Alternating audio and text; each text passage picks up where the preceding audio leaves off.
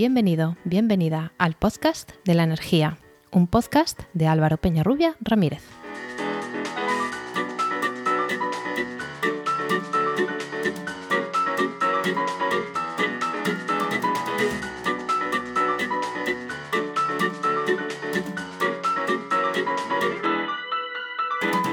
Hola, hola. Recibe la bienvenida al capítulo 30 de 5 de diciembre de El Podcast de la Energía, un podcast de Podcastidae, la red de podcast de ciencia, medio ambiente y naturaleza. La emergencia climática nos exige descarbonizar todas nuestras actividades, especialmente la energética, y en cualquiera de sus vertientes, ya sea la generación de frío-calor, producción eléctrica, movilidad, etc.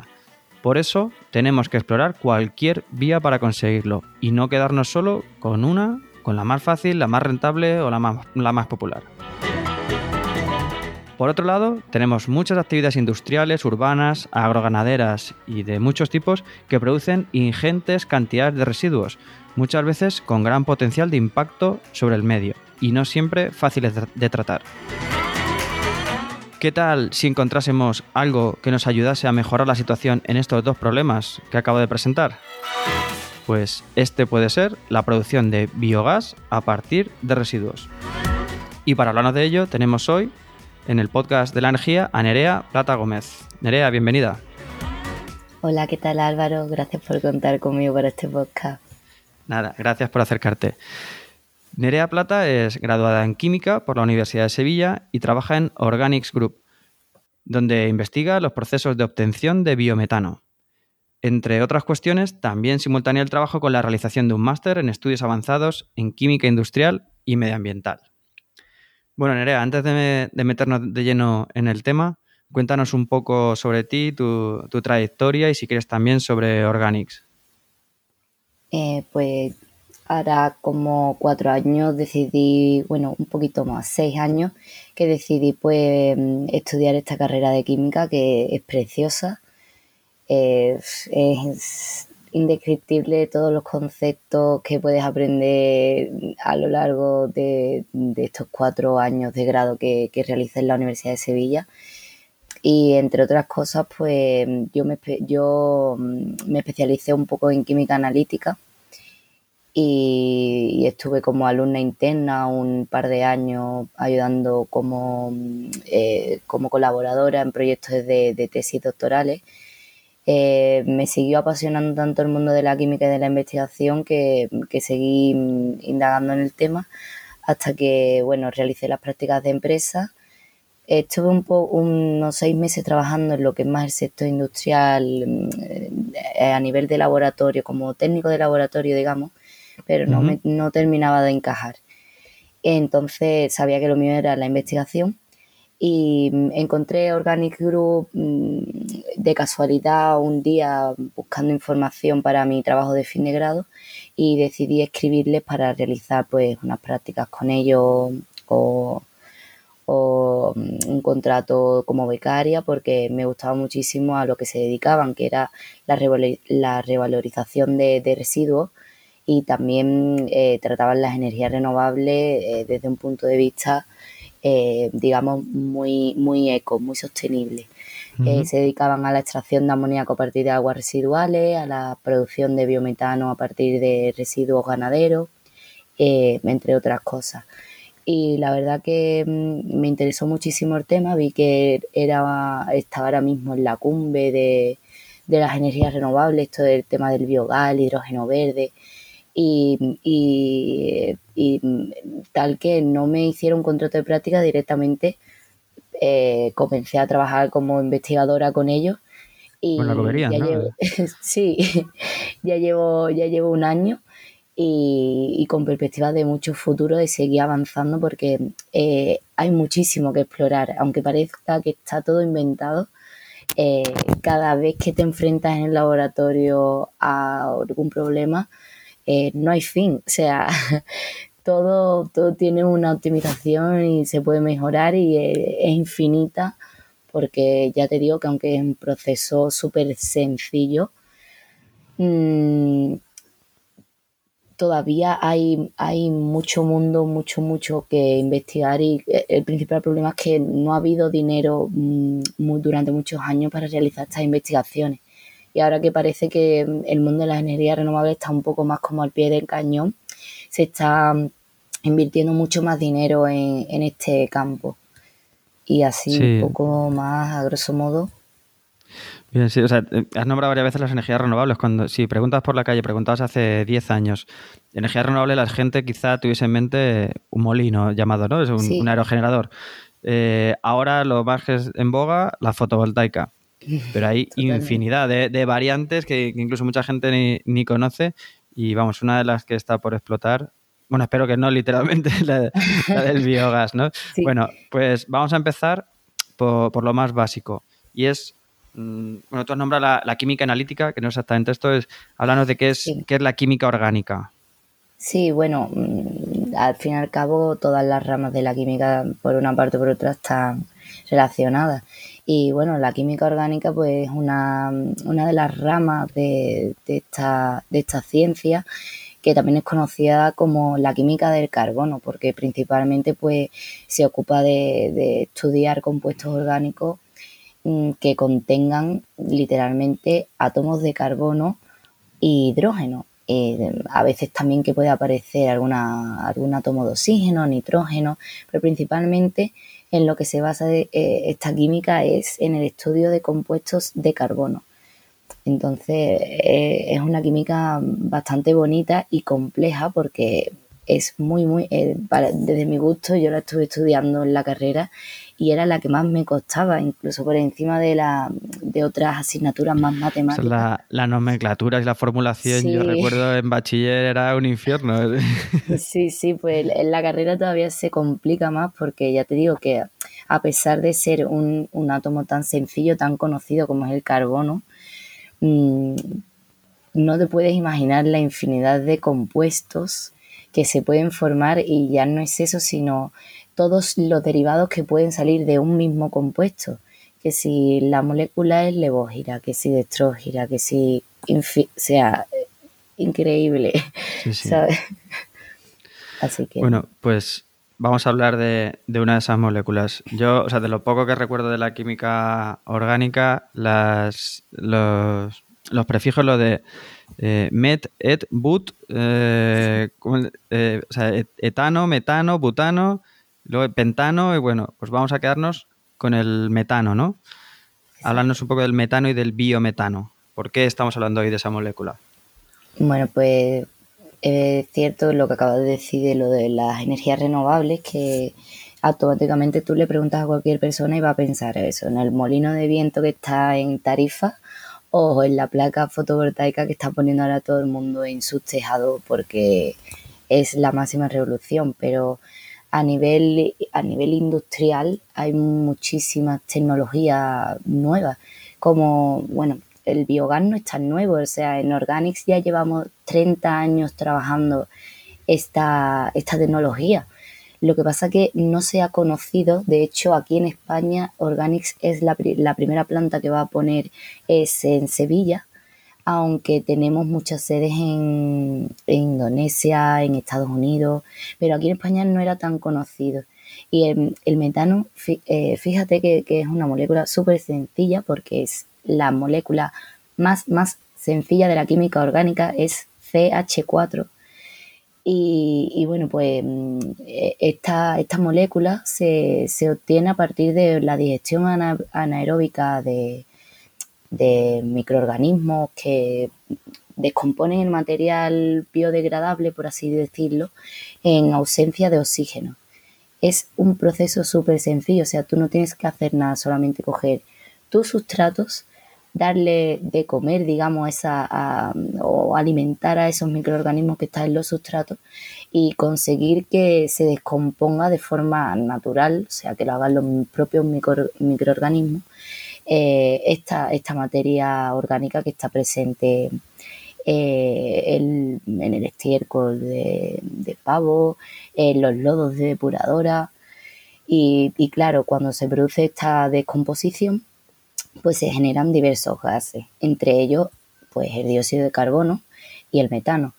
Em, a veces se confunde el, biogás con el biometano y sí son parecidos, pero el biogás es la mezcla de CO2, de, dióxido de carbono y metano, y el biometano es como una energía mm, más limpia, más purificada, es metano únicamente, a lo mejor hay ciertas trazas pero mm, de, dióxido de carbono, pero es, eh, es, como, digamos, un biogás más purificado.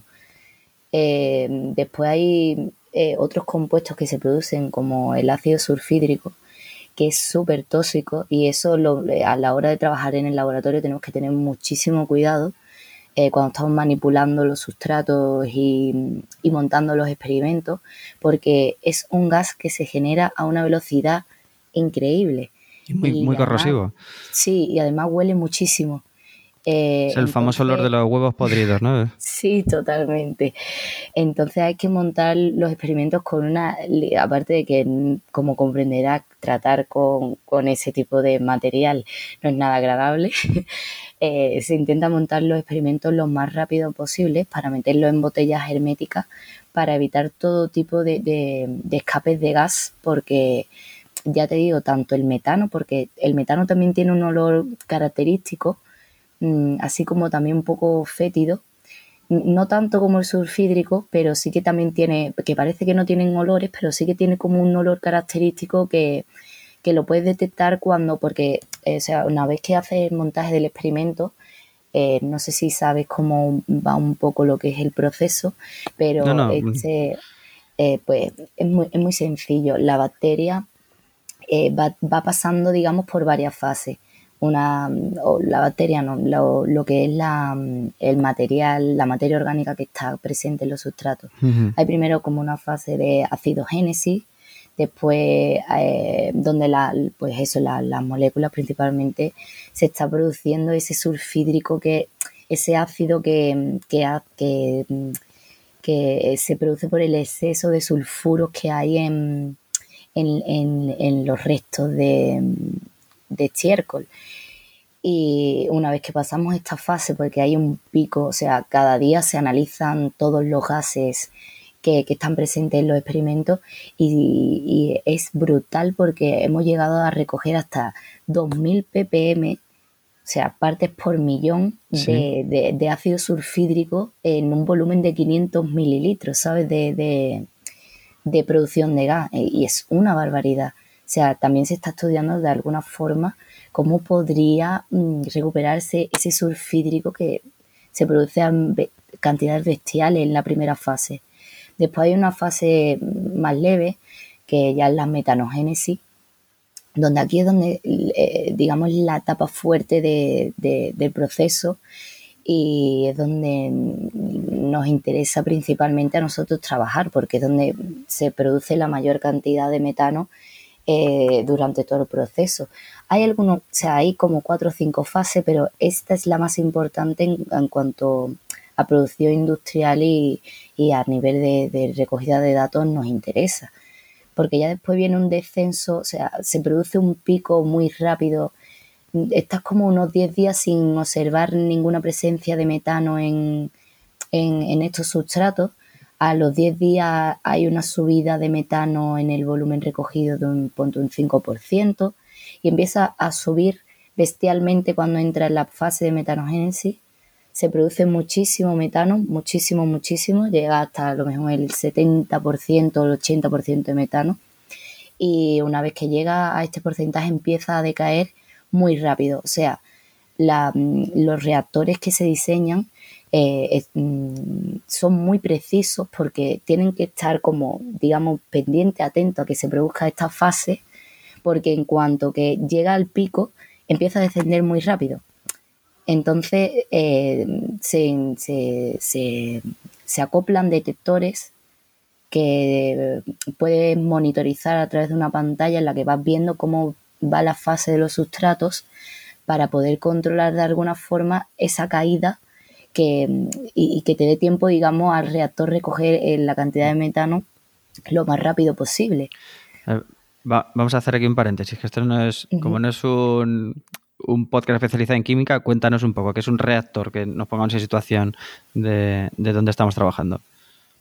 Eh, pues a ver, un reactor, básicamente yo no toco mucho el tema de la ingeniería, pero como mi trabajo es hasta el diseño del reactor, digamos, el volumen del reactor, son dispositivos tecnológicos, como comprenderás, mm, con volúmenes pues de a lo mejor unos 300 metros cúbicos, cosas así, dependiendo de la cantidad de, de materia que tú vayas a introducir en ese, en ese reactor, pues, pues diseñarás un, volumen u otro. Y básicamente lo que hacen estos reactores, pues suelen tener, trabajan, trabajan en continuo o en discontinuo, depende de lo pida la empresa, y, y son como eh, a veces como, como, como te lo digo, eh, yo me enfoco, lo veo como a nivel de laboratorio es eh, un recipiente, o sea, un recipiente metálico con un agitador magnético en el que tú vas a introducir todo tu material.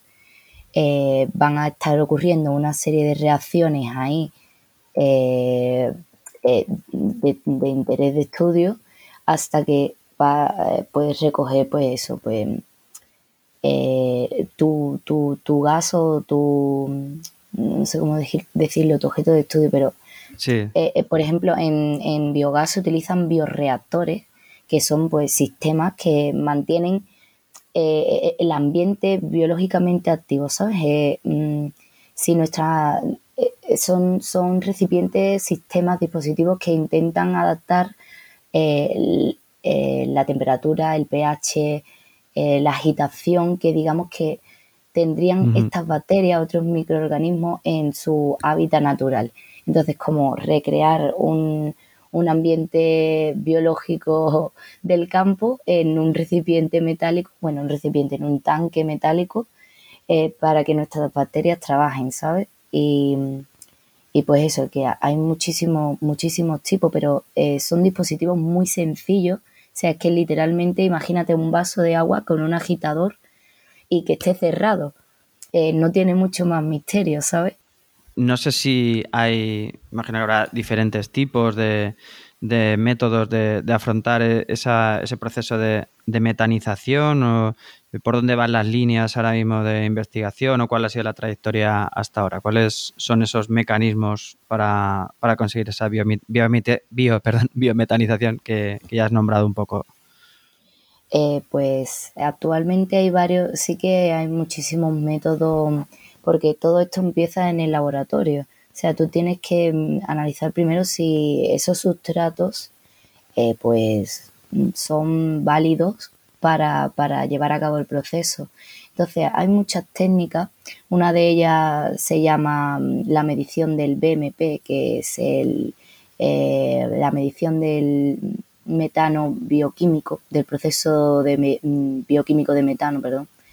Y ahí básicamente lo que se, lo que se va recogiendo es lo que he explicado. Vas, vas eh, montas el experimento, que es muy sencillo.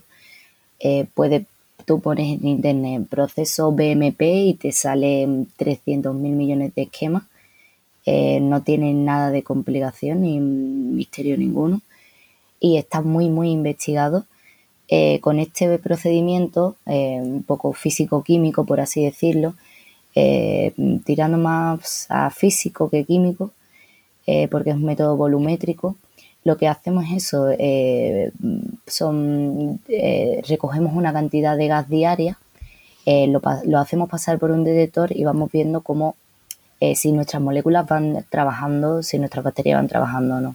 Después hay otro método que se llama la actividad metanogénica específica, que es otro procedimiento que se realiza a escala de laboratorio para mm, eh, analizar el tipo de inóculos, porque cuando tú haces un proceso de, biometanización necesitas un sustrato que, es, digamos, el estiércol o cualquier restos de comida, los residuos sólidos urbanos, eh, cualquier tipo de residuo.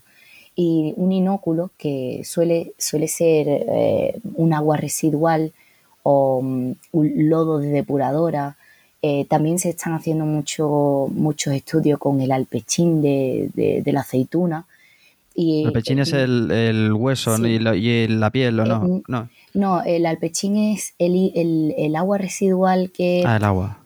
Sí, que sale de, las almazaras, que, no tiene ningún tipo de uso actualmente porque... Eh, sí, que tiene un olor muy fuerte. En los pueblos donde hay mucha almazara hay un olor característico de cierta época del año. Sí, y aparte de que también contiene muchos minerales, mucha sal, mm, todavía no hay estudios, bueno, hay muchas cosas que se están investigando, pero eh, para las cooperativas mm, mm, de agro, ah, agroalimentarias de, mm, aceituna eh, todavía es un problema. Entonces, eh, digamos que estamos aquí teniendo dos soluciones, porque yo sí es verdad que colaboro en, la, la, planta que se va a montar en Sevilla, pues utilizo el alpechín de una de las cooperativas de allí y como inóculo que digamos la parte, una parte como más líquida, la, parte donde está una fuente de bacterias un poco más disminuida, que digamos que sirve como para mezclar con, el estiércol, que es bastante sólido, y es como para hacer un poco la mezcla. Y con los lodos de depuradora también sean, es de lo que más hay estudio, porque imagínate las toneladas, o sea, eh, para, te, hablo del municipio de Sevilla que produce eh, 200.000 toneladas de lodos de depuradora a la semana. a la semana. Em, está poniendo la cantidad, es, bestial los cambios. ¿Y actualmente, actualmente qué se hace? pues actualmente se utiliza de fertilizante.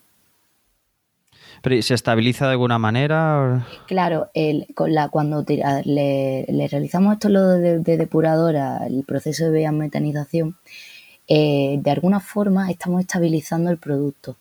¿Por qué? Porque eh, le quitamos la materia orgánica que al campo no le sirve de nada, al revés, se descompone y puede ser casi un problema para la tierra, y dejamos solo, al extraerle esta materia orgánica, eh, existe un parámetro que se llama relación carbono-nitrógeno, que es muy importante para los ganaderos, porque a ellos les interesa tener mucho nitrógeno en los fertilizantes para, cosas de, suelo, supongo.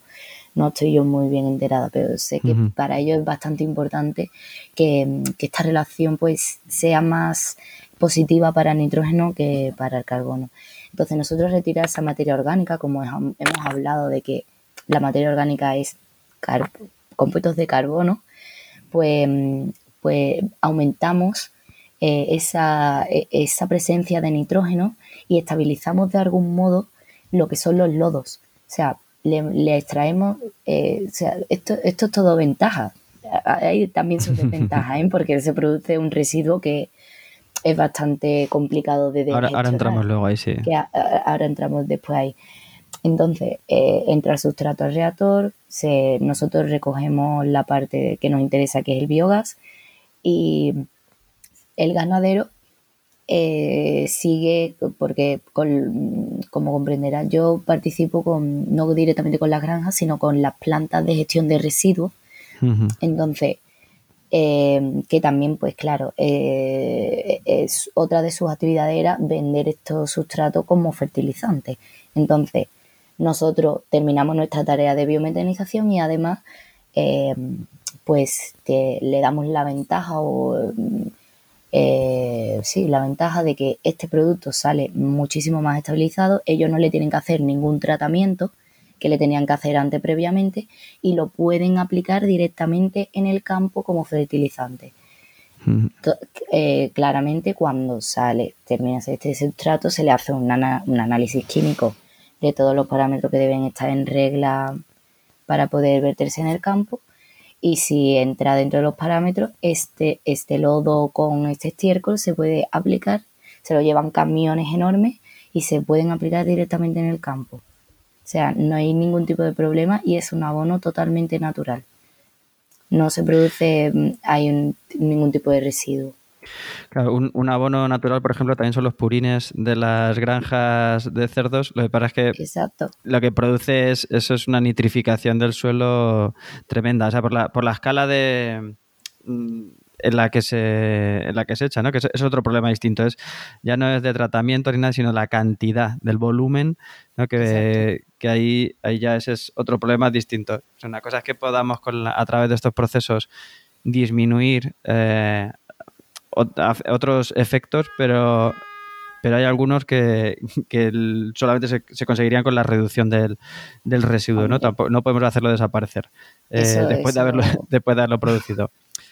Em, y, más que cada vez más sobreproducción, hay más residuos y ¿qué hacemos con tanto residuo? O sea, es que en cualquier momento habrá que hacer algo. Entonces, sí es verdad que cuando eh, se realiza el proceso de biometanización, se recupera un 90% de lo que ha entrado. Entonces, de esa forma también casi que estamos, ya ahí no es un porcentaje muy, gran, muy grande, pero sí que disminuye en un 10% lo que entra en el, en el tanque reactor, que bueno, dentro de lo que cabe, pues es algo, ¿sabes? Y después sí es verdad que se produce un residuo, que es un lisiviado, que es un líquido que eh, contiene... para que nos entendamos, es el líquido que suelta la basura, ¿no? El, caldo que suelta la bolsa de la basura es ese. Sí, totalmente. Y pues de eso, el tratamiento que se hace, en, bueno, o en Organics hacemos, es extraer todo el amoníaco que contenga y producirlo en hidrógeno verde. Entonces sacamos doble partida, sacamos biogás por una parte y hidrógeno verde por otra. Entonces es un proceso muy completo. Mm. Voy a saludar en este momento al que está pitando como un loco en la calle. No sé si llega a oír por ahí, pero bueno, si no, le mandamos un saludo desde aquí. Eh, estábamos hablando el rato del amoníaco, perdón, del, del metano, pero has nombrado un par de veces también el amoníaco, que está relacionado, y ahí ya sí que yo me pierdo bastante, con, la producción de, hidrógeno. Luego el amoníaco también tiene producciones, eh, aplicaciones industriales, ¿no? Como en, no sé si en la metalurgia, en, en los en los, ¿cómo se, los fertilizantes, etcétera. Entonces, eh, háblanos también de esa rama que, que no, hemos, no hemos, tratado así un par de veces, has nombrado de, pasada, el aprovechamiento del, del metano también de, en este proceso. Pues sí, este, e, este problema empezamos a tratarlo en Organics sobre todo eh, por eh, un, problema que hubo en Bangkok eh, de las industrias del aceite de palma que producían unas aguas residuales con unas cantidades de amoníaco bestiales a niveles de que de que estas aguas residuales, pues aunque se limpiasen, y date cuenta que los procesos de depuración aquí están muy controlados, pero imagínate, en Tailandia no están tan controlados estos procedimientos y, empezaron a contaminar muchos ríos y los vertientes donde estas aguas iban. Entonces se buscó una solución que, que, que era cómo podemos extraer ese, ese amoníaco de de, las aguas, o sea, hacer como un pretratamiento después de, o, un tratamiento secundario después de, esta depuración eh, que, hacen en, las estaciones de aguas residuales y poder después de este tratamiento secundario ya mm, que saliesen limpias de amoníaco y se pudiesen verter a los ríos para que, porque murieron muchísimas especies. Y, e, e, este procedimiento también es bastante sencillo, o sea, como comprenderán, la tecnología no lo es, o sea, eh, las plantas industriales son increíblemente eh, novedosas y no pierden detalle, pero mm, lo que es a, escala de, laboratorio, para limpiar, digamos, un agua residual de, de amoníaco, Mm, lo que hacemos es hacer un, lavado con, oxígeno. O sea, simplemente... Explícanos qué es un lavado con oxígeno. Sí, fíjate qué, qué, cosa, qué, cosa tan sencilla y que evitaba un problema a nivel mundial, que era eh, burbujear ese agua con oxígeno. Al burbujear ese agua con oxígeno, eh, se lo atrapaba el amoníaco y formaba un compuesto que podía utilizarse como fertilizante. O sea, mm, lo, lo, que quiero, lo que quiero hacer ver es que simplemente estás aplicando, digamos, eh, a grosso modo, una manguera en una piscina, burbujeas, y has quitado un problema eh, bestial. O sea, eh, que a veces la química y la ciencia parece súper complicada, muy abstracta, y digamos que lo podrías hacer tú en tu casa, ¿sabes? Simplemente con coger una manguera, soplas por un lado y es una reacción tan sencilla que, no necesita de nada más. Después a escala industrial, pues obviamente las antorchas para conseguir el hidrógeno verde a partir de este amoníaco ya no tienen nada que ver. Pero lo que es el procedimiento de extracción del amoníaco es muy, muy fácil, o sea, muy relativamente fácil eh, a escala de laboratorio. Y, eso, ahora actualmente el amoníaco tiene en Organics a, a, petición del cliente si quiere hidrógeno verde o si quiere fertilizante. Hidrógeno verde, pues se utilizan antorchas que no me voy a meter mucho en el tema porque no entiendo, pero se utilizan como unas antorchas eh, que, que, hacen, bueno, que transforman esta energía química en energía eléctrica. Y por otra parte, que en mi campo donde yo investigo un poquito más, este amoníaco se recoge con sulfídrico y precipita formando un, fertilizante que, bueno, pues el más conocido, porque es verdad que lo del hidrógeno verde está pegando fuerte ahora. Pero lo que se lleva haciendo pues 30 años es la recogida de amoníaco para hacer fertilizante. La verdad es que yo estaba pensando en el concepto de, economía circular que, que, trasciende todo esto que nos estás contando. Has nombrado muchos sectores que producen residuos que podrían tratar los residuos, que podrían aprovechar esa, la, esa los subproductos, pero es que no, es solamente una economía circular, o sea, es que aquí hay círculos que se entrecortan, se, son secantes, o sea, es una, maraña ¿no? de, de, entradas y salidas. Bueno, pues la verdad es que es, es, muy interesante, sí. Em, vamos a hablar un poco también de, de la parte social, ¿no? Eh, no sé si, bueno, tú dices que trabajas más en laboratorio, no sé hasta qué punto tienes la percepción de la, de la acogida que tienen estos procesos, tanto de la parte en la entrada, como diciendo para, para colaborar, no sé si es el método más rentable, más fácil, más cómodo, más conocido de los productores de residuos hacer estos procesos, o también de la parte de la salida para aprovechar los subproductos. Lo digo porque eh, creo que es frecuente que en vertederos o en depuradoras haya una antorcha que está siempre encendida, está, está quemando ese metano que, se produce de forma continua, ¿no? Pero que, se va, que se quema, ese carbono vuelve otra vez al aire sin más, sin ningún aprovechamiento energético, térmico de ningún tipo, y, la verdad es que es una pena. Entonces, imagino que ahí serán cuestiones técnicas, económicas, que por las que no se aprovecha de ninguna manera. Pero vamos, no sé tu percepción, ya digo, no sé si, como dices, trabajas más en laboratorio, ¿qué, recepción hay para, los diferentes sectores, diferentes mercados para, participar en, este, en estos procedimientos? Pues recientemente ha habido un congreso en Valladolid, eh, en concreto fue a principios de octubre, en el que nos reunimos un montón de, profesionales de, este sector del biogás. Y mm, este, e, e, este era el 15, e, el 15 que se, o sea, la quinta, decimoquinta. Sí, decimoquinta vez que se hacía este congreso y ha sido cuando más repercusión ha tenido, porque eh, ya te digo que con esto de, la guerra de Rusia se está apostando muchísimo por el biogás aquí en España, porque es que tenemos muchísima ganadería aquí y hay mucho residuo. O sea, la gente está muy interesada.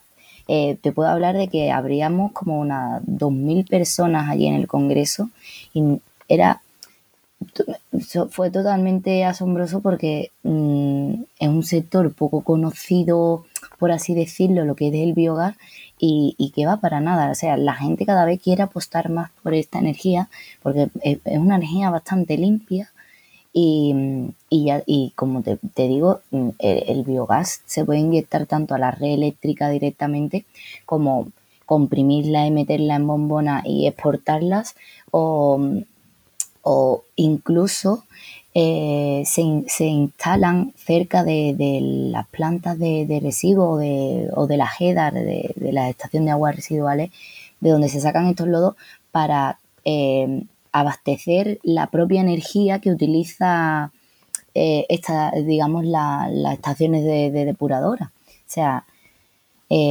socialmente la gente parece que se está empezando a dar cuenta. De hecho, eh, hará como unos cuatro años costaba muchísimo conseguir los permisos para poder instalar una planta de estas. O sea, mm, imagínate el, proceso burocrático era horrible y ahora como que ya existe hasta una hoja de ruta del biogás en la que está todo el procedimiento recogido que debe de hacer una empresa para que no haya trampas, digamos, eh, y tú sepas todo el procedimiento que, tienes que ir haciendo, mm, eh, tanto a nivel de, por ejemplo, pedir permiso, en este caso, ¿no? a la Junta de Andalucía, al Ministerio de Medio Ambiente, eh, porque claro, es que es un tema delicado porque estamos tratando con residuos y como te imaginarás hay miles, pero miles de, de leyes para gestión de residuos y depende del residuo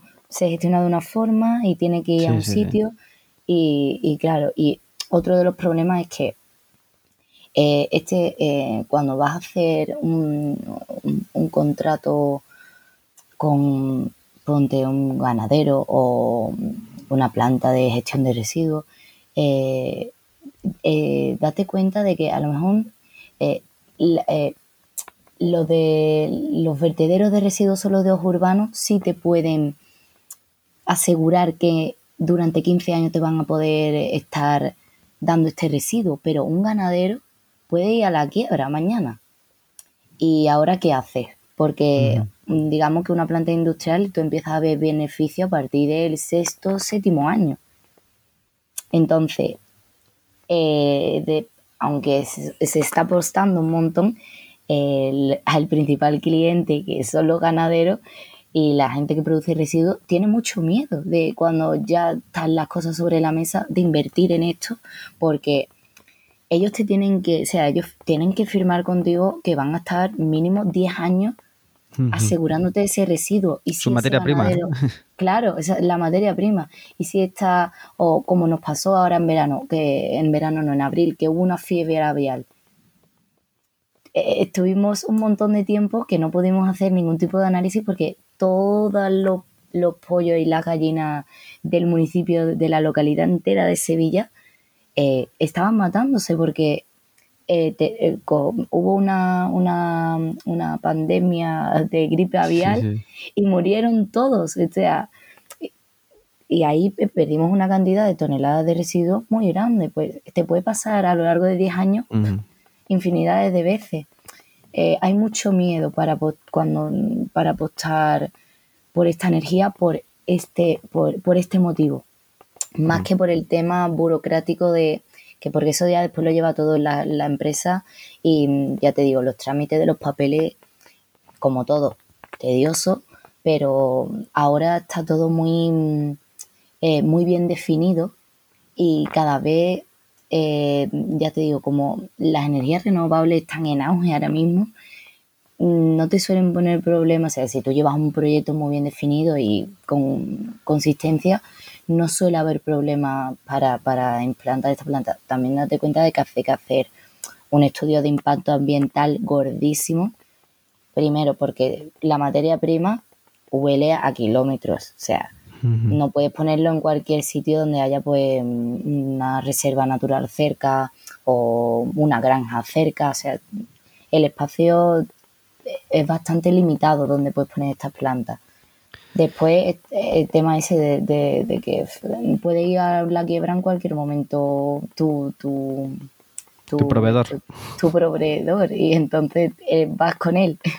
o sea, vais los dos de la mano.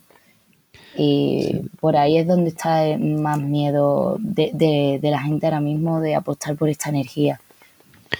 Eh, siguiendo aquí por la, por la parte social, eh, esta mañana precisamente no lo habíamos hablado, pero Enoc Martínez, que, dirige, bueno, dirige esta, la red de podcast, podcastidad y uno de sus podcasts es El Charco, en el que se mete en charcos, es un podcast de opinión sobre medio ambiente, habla sobre, eh, hoy sobre el biogás, precisamente. Y de hecho ahí he conocido algunos conceptos que, que no conocía. Lo vamos a poner la nota del programa. Y, y ahí lo que decía, que no volvamos a cometer los errores y digo, ostras, digo, ¿qué pasa con el biogás? Esta tarde tengo yo grabación con, con Nerea, digo, a ver cómo, digo, que, digo, a ver si me estoy metiendo aquí en, otro charco. Y él hablaba sobre la explicación eh, de la, a la sociedad de, de, todo lo que implican. Igual que hay un movimiento importante ahora en contra de la implantación de especialmente grandes centrales renovables, y pues hay un movimiento también de, defensa especialmente del paisaje, porque de otros ámbitos quizá la, biodiversidad u otros parece que sí están protegidos con esos eh, con ese estudio de impacto ambiental que comentaba, que son muy elaborados y muy revisados por la administración, pero quizá la afección mayor aquí es el paisaje pues en fotovoltaica o en, o en eólica. En el caso de, del biogás, lo has nombrado tú, eh, uno de los mayores problemas es el olor, que el olor no viene principalmente del metano, ¿no? También voy a hacer referencia a otro podcast de la red de, que se llama Mentes Covalentes, que hablaban de mitos de la química y que el, que el metano se lleva muy mala fama de, apestoso, pero el que da el peor olor a las flatulencias no es eh, los compuestos sulfídricos, ¿no? No, no, ya, no ya el metano. Voy a dejar también el, programa en las notas. Y finalmente a lo que iba a decirte es que, bueno, yo, he estado en manifestaciones en contra de, de macrogranjas de, de cerdos, que por eso son instalaciones que generan, y ya te digo que, que ahí el tratamiento es esparcir al lado, sin más, se tira al campo y sin importar las consecuencias, ¿no? Pero bueno, eh, ahora mismo en la provincia de Albacete, donde yo vivo, hay, hay un proyecto de una planta de biogás y ya el pueblo, pues también en este contexto de, de estas macroranjas y demás, pues se ha levantado un poco eh, en, alerta y ya hay un movimiento en contra de, de, la implantación de estas plantas. Lo que decía Enoch en este charco es que hay que explicar bien el contexto en el que estamos y es en el, por el que yo empezaba el programa. Y es decir, ahora mismo pues estamos teniendo unas externalidades de nuestro modo de vida, que es cambio climático, que es pérdida de, biodiversidad. Alguna no la vemos aquí, que está en otros países, porque la hemos externalizado a otros países y donde tenían las consecuencias es allá, no tanto como acá. Entonces, pues a lo mejor hay que hacer un poco de pedagogía también y decir, si queremos este modo de vida y queremos corregir el modo de vida que hemos tenido estas décadas de atrás, hoy día tenemos que pagar ciertos precios. Entonces, uno de los precios, pues, es el paisaje en unos casos, eh, en otro es quizá también esa pérdida de biodiversidad, pero peor sería si, vamos a un escenario climático que nos anuncia eh, el IPCC. Y en este caso de, la, de las plantas de biogás, pues no sé la planta en sí, el impacto que tiene de olores y demás, más será el, el acopio de los residuos, ¿no? La entrada a la planta. Eh, pues sí, Álvaro. A ver, eh, lo que eh, una planta de, de biogás nos requiere muchísimo espacio. Mm, no te imaginas una planta industrial enorme, mm, como a lo mejor la de las placas fotovoltaicas de las que has estado hablando, que ocupan hectáreas de, del campo. y, y aparte es que en mi caso, que nuestra materia prima proviene de una planta de gestión de residuos, si no va a la planta de biogás, igualmente eh, una planta de gestión de residuos, al menos la que yo he visitado, eh, no es más que un terreno eh, con montañas de sustratos sin ningún tipo de, control, digamos, de esos Claro, lo que nombrábamos, lo de tirarlo directamente. Sí, sí, sí, sí, al fin y al cabo es un terreno enorme eh, una plana enormísima y, cada, y muchos montones apilados de, diferenciando cada sustrato. Entonces, que sí es verdad que cuando montas una planta de biogás, pues están esos olores, pero es que si no están ahí, van a estar en otro sitio, ¿sabes? Aquí por lo menos le puede dar una doble vida.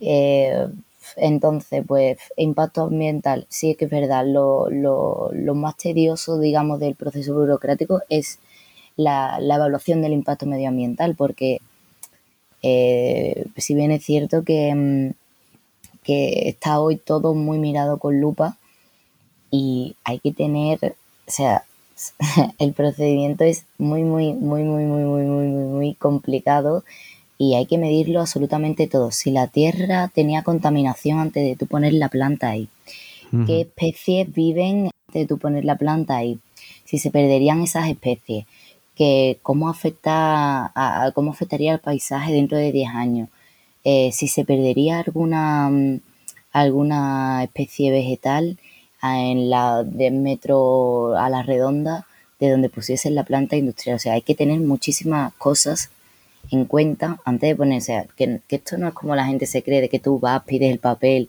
y te dejan montar la planta. O sea, que te puedes pegar dos años hasta que te, te admiten que esa zona es, habilitada para, ponerla, que aquí no se ponen plantas a lo loco, ni que, que, se ha hecho durante muchos años, ¿eh? eso es totalmente cierto, pero igual que hemos cometido millones de errores, o sea, a la vista está lo de los CFC, de, los anticongelantes, que lo hicimos, fue una, barbaridad, ¿sabes?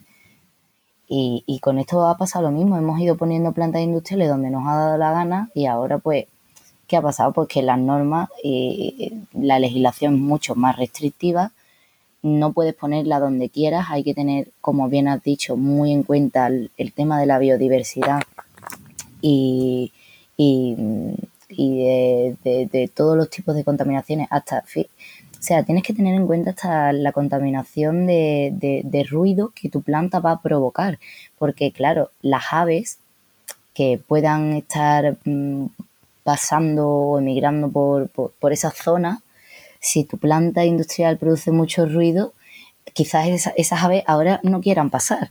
Entonces, Fíjate tú hasta qué niveles llegamos para poder montar una planta industrial, que esto está muy estudiado, que la gente se cree que, que, dan los permisos en el ayuntamiento como los que están dando folletos y, para nada. O sea, cuando se monta una planta industrial, se monta con muchísima cabeza. O sea, hay un estudio detrás enorme.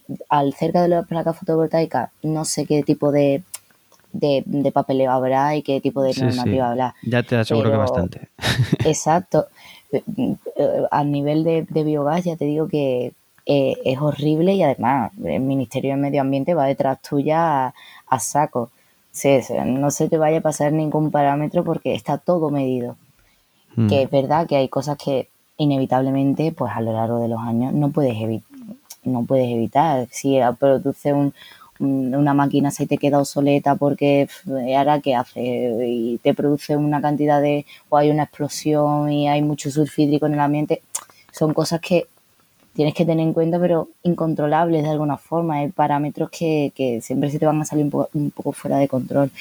Pero sí es verdad que, hay mucho miedo con el tema esto de, las industrias por, por eso sobre todo la gente más mayor que, que, son muy arriesgadas al campo y no quiere perder esos países porque date cuenta que al fin y al cabo esto no se va a poner en Sevilla capital, ahí en el centro, sino se va en, en el pueblo donde está mm, perdidísimo, que no conoce nadie, y ahí se eh, instala la planta. Entonces, ese pueblo, eso, pero eso pasa con las granjas, pasa con la fotovoltaica, pasa con las nucleares, pasa con todo, con todo. Las ciudades que son las grandes consumidoras, de, con las, las minas, todo, lo, donde están los grandes recursos de materiales y energía son las ciudades y quien paga esas afecciones es el medio rural, eso está claro. Claro, y además al final suelen ser pueblos pequeñitos de a lo mejor unas 500 personas que obviamente son gente muy arraigada a su tierra, como todo el mundo, yo también lo haría, y, cuando le van a, le dices que van a dejar poner una planta industrial en su en medio de su campo de olivo tan precioso que tienen, pues claro que se echan las manos a la cabeza. Pero es que hay una cantidad de residuos en el mundo y una sobreproducción mm, increíble, que ya somos, eh, salió el otro día en las noticias, 8.800 millones de personas en el mundo. o sea, Mm, la cantidad de residuos va a seguir aumentando, que esto no va para abajo, va para arriba. Entonces, nos lo estamos buscando nosotros también por alguna parte. ¿Qué hacemos? Lo tiramos al campo directamente, ponemos una planta industrial y le podemos dar una doble vida. Mm, hay una balanza ahí que, tambalea, hay una balanza que tambalea. Yo entiendo perfectamente que, todo el mundo va a defender su tierra y, y es que no es nada bonito ir, ir por la carretera y ver una planta industrial de repente en medio de un olivar, pero que esto tampoco se hace, ¿sabes? Se intentan coger tierra que, sea pasto que no tenga mucha diversidad de, vegetal ni de ni, ni, animal. Se intenta que haya el mínimo impacto posible, pero sí es verdad que a lo largo de los años, cuando se empezaron a poner las primeras plantas industriales, pues se han hecho barbaridades pero porque no estaba tan estudiado, ahora hay un poco más de control, por así decirlo. Hmm.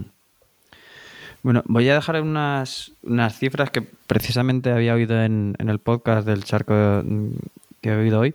Mira, la Asociación Europea de Biogás dice que en 2020 en Europa había 19.000 instalaciones que generaban 191 teravatios hora. Eso es, eso es mucho. Es muchísimo. En el mismo momento, en España, en 2010, perdón, en 2020 había 210.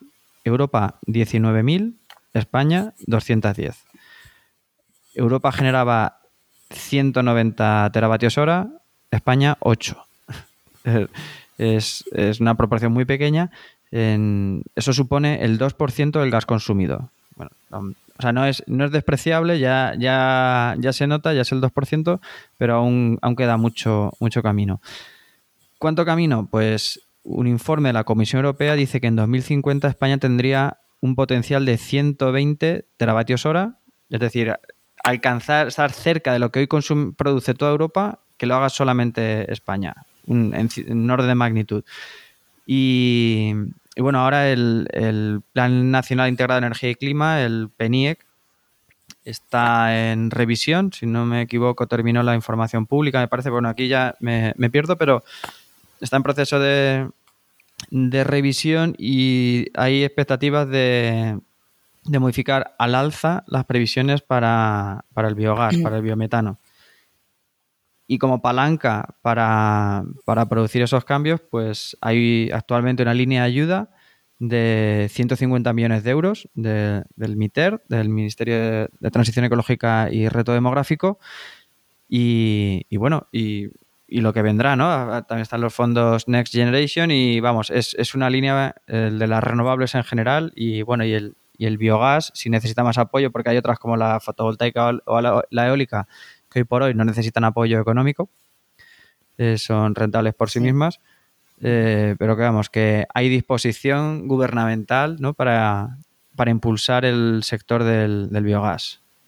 Sí, sí, sí. Además, eh, ya te digo, en este congreso todas las cifras que acabas de tú de decir se comentaron muchísimas veces y, y, es cierto que justo creo que a mediados de octubre hubo como una especie de, concurso, por así decirlo, en el que tú presentabas tus proyectos y había en juego unos, no sé si bien, unos 150.000 euros para, el proyecto, cosas así, para empezar y después había como una parte mucho más, más, importante de dinero que no sé si, si llegabas a ganar ese concurso y seguir el proyecto para adelante, de, de, de incluso 5 millones de euros eh, para tú poder empezar a instalar tu planta. No recuerdo bien cómo se llamaba eh, esta, eh, esta ayuda, pero que hay muchísimo, es que hay muchas personas que están ahora apostando por el biogás y hay cada dos por tres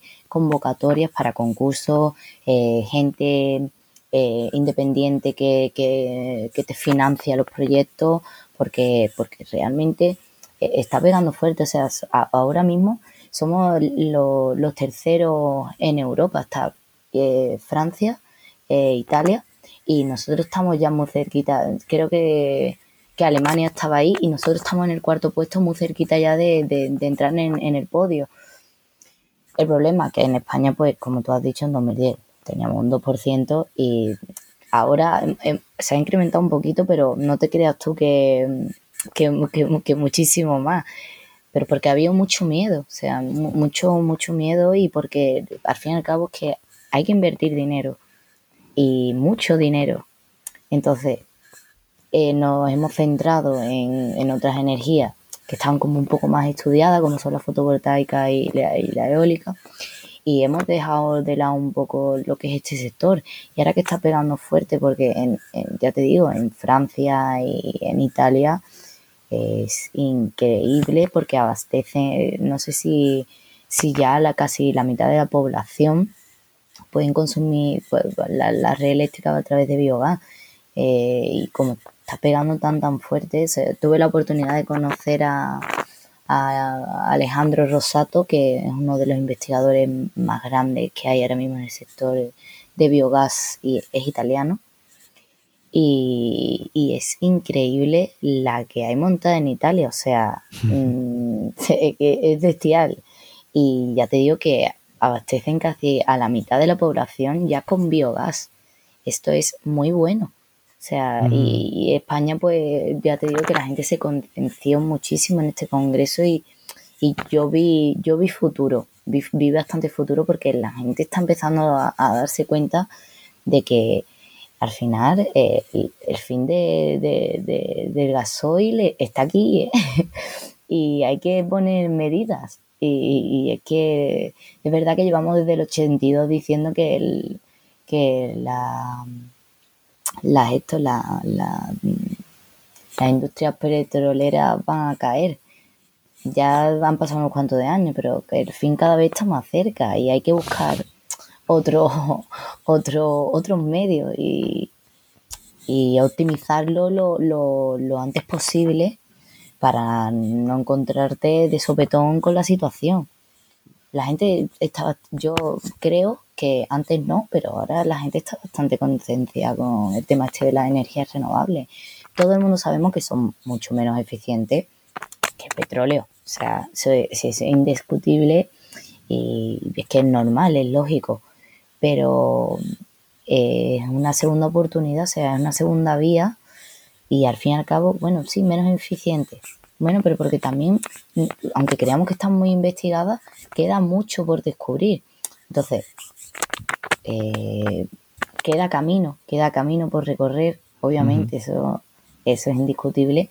Y, ya te digo que aquí en España, eh, o sea, este 2023 eh, incluso se ha, se ha aplicado una ley que, se llama certificado de origen, que porque antes no exportábamos eh, fuera biogás, pero con este certificado vamos a poder, digamos, es un certificado de origen eh, que la industria puede solicitar y garantizas, digamos, a, quieres venderlo en Alemania y garantizas que el metano que estás vendiéndole, pues eh, tiene la composición que estás diciendo, eh, eh, puede, digamos que con este certificado puedes exportarlo fuera de España. Entonces, esto, esto es un gran impulso porque quizás aquí todavía, hasta que lo implementamos del todo, pasan unos años, pero si tú mientras estás produciendo biogás y lo estás mandando a Alemania,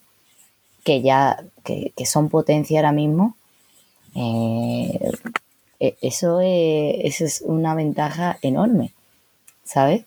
Porque además, como comprenderás, venderlo fuera da un poquito más de dinero que venderlo aquí a la tierra, porque eso es como, como todo, aquí el mercado es, así. Entonces, mm, han sacado también eh, un, certificado verde, que digamos por el tema de que eh, es un gas limpio, eh, descarboniza, tiene huella de carbono negativa, mm, en fin. Entonces, eh, pues no sé si, no voy a entrar en estos temas porque no puede dar para otra hora, pero para que si la gente quiere investigar un poco, eh, el biogás está pegando bastante fuerte aquí y, y ya te digo que está, en 2023 vamos a conseguir muchas cosas. Entre ellos ya nada más que conteniendo el certificado este de origen que se pueda exportar fuera y de garantía de origen se llama. Y, con lo del certificado verde eso ya es un gran paso. O sea la gente se está dando cuenta de que aquí también hay, hay recursos hay investigación hay mm, eh, un, poco de, de impulso por esa energía. Entonces pues poco a poco yo creo que conseguiremos algo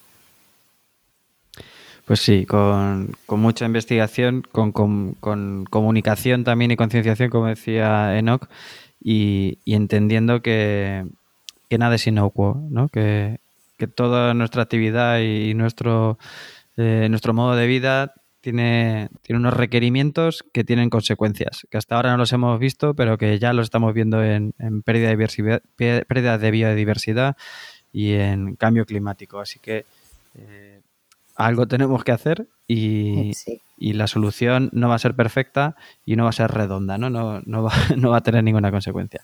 Bueno, para ir cerrando, eh, no sé si quieres eh, decir algo que se nos, haya, se nos haya quedado por comentar o si quieres remarcar algo de lo que ya hemos dicho. Mm, yo lo, lo, único que remarcaría es eso, que la gente no tuviese tanto miedo a este tipo de energía, porque y, hay mucha, o sea, aquí el bando está muy bien dividido entre la gente que está súper a favor de las energías renovables y la gente que está en contra, porque mm, bueno, lo del hidrógeno verde ahora, que eso es otro tema, está recibiendo también muchísimas ayudas y la gente está como, pero el hidrógeno verde y de verdad esto existe y, y ya entramos también con el tema de los coches y los coches serán más eficientes y al final, ¿qué haremos? y hay, dudas, hay muchísimas en el ambiente. Hasta los mismos propios que estamos en este sector, eh, ya te digo que hay mucho por investigar. Pero eh, falta, falta lo que tú has dicho, comunicación, eh, que, que, en la tele, que sobre todo lo que la gente, pues medio que ve casi todos los días, aunque sea eh, a la hora de almorzar viendo las noticias, sabe un poco más de este tema, o sea, que se conciencie un poco más a la gente de que hace falta eh, pues una solución un poco más, más ecológica para el tratamiento de estos residuos, porque son residuos, o sea, ¿qué hacemos? ¿Paramos las producciones? No podemos, porque ya no hemos, nuestro, nuestro nivel de vida se ha acostumbrado a esto. Entonces, como no podemos parar las producciones, ni cerrar ninguna fábrica ni ninguna industria, hay que poner solución. Y la solución, pues, sí, trae una, una pérdida de diversidad, sí, un afecto del paisaje, sí, pero eh, nos lo hemos buscado nosotros. O sea, y la solución es esta. No, yo creo que es eso, falta mucha educación ambiental, mm, muchísima, y, y yo reforzaría eso incluso en los coles, ¿eh? O sea, todo empieza la, semillita desde chiquitito. Y, tú nunca lo vas escuchando, o sea, yo no descubrí, digamos, este momento, sí, en el cole se da la eólica, la hidráulica, poco más. Pero creo que hay que empezar a darle un, un poco de una vuelta, una vuelta de giro a, esta situación y, empezar a, empezar a enseñar otros tipos de energía que también existen ya. Que no solamente el molino, el molino y, la fuerza maremotriz y lo que se ve en ciencias naturales cuando estás en tercero de primaria, ¿sabes? Hay mucho, mucho más. Y si no eres un poquito autodidacta o te interesa este tema, no lo vas a conocer nunca. Incluso yo te digo que se me quedan muchísimos campos que, que, hay millones de investigaciones que no te puedes imaginar la de cosas que se hacen con los residuos. Entonces, como mm, hace falta un poquito de, educación de este tipo en, los coles o en, la tele o eh, en TikTok. que pues, eh, eh, Hay que ir donde esté la gente, hay que ir donde esté la gente. Hay que ir ahí y concienciar pues desde ahí. Y no, pues pues hablar de tantos aspectos técnicos, un poco más, más de, andar por casa, que la gente entienda de verdad, no ponerse mm. técnico. Así que nada. Pues, pues con esa, con esa comunicación y con mucha investigación como la, como la que tú haces y de la manera más ecológica, más social, más eficiente, eh, pues podamos aprovechar esta fuente de energía renovable y, nada, que espero que, vaya muy bien. Dinos ya para terminar dónde podemos encontrarte, quien quiera seguirte, saber de, ti o de, tu trabajo. Ah, bueno, pues a mí me podéis encontrar por LinkedIn como Nerea Plata y no tengo ningún tipo de, red social más, así que soy un poquito, estoy un poquito al margen de la sociedad. Desde el punto de vista profesional es una buena referencia. Por LinkedIn dejamos el enlace también. Voy a dejar el, eh, tu enlace y voy a dejar, por cortesía de NOC, aunque no se lo he pedido, eh, las, voy a copiar las notas del programa de, de, su, de su podcast, porque ahí tenemos la hoja de ruta del biogás, como has nombrado tú, y otras referencias que seguro que quien quiera profundizar le resultan interesantes. Nada más, Nerea, pues muchas gracias por haber estado este ratillo y contarnos todo esto sobre el biogás. A ti por querer contactar conmigo, Álvaro. Un saludo muy grande. Muy bien, venga, muchas gracias. Hasta luego.